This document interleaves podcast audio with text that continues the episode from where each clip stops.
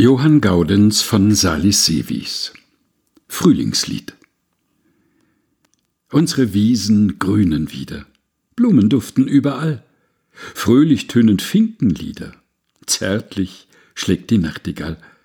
Alle Wipfel dämmern grüner, Liebe girrt und lockt darin, jeder Schäfer wird nun kühner, sanfter jede Schäferin. Blüten, die die Knosp entwickeln, hüllt der Lenz in zartes Laub, färbt den Sammet der Aurikeln, pudert sie mit Silberstaub.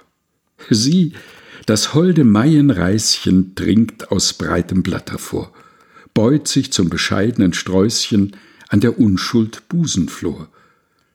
Auf den zarten Stängeln wanken Tulpenkelche, rot und gelb, und das Geißblatt flicht aus Ranken liebenden ein Laubgewölb. Alle Lüfte säuseln lauer, mit der Liebe hauch uns an. Frühlingslust und Wonneschauer fühlet, was noch fühlen kann. Johann Gaudenz von Salis Sevis Frühlingslied gelesen von Helga Heinold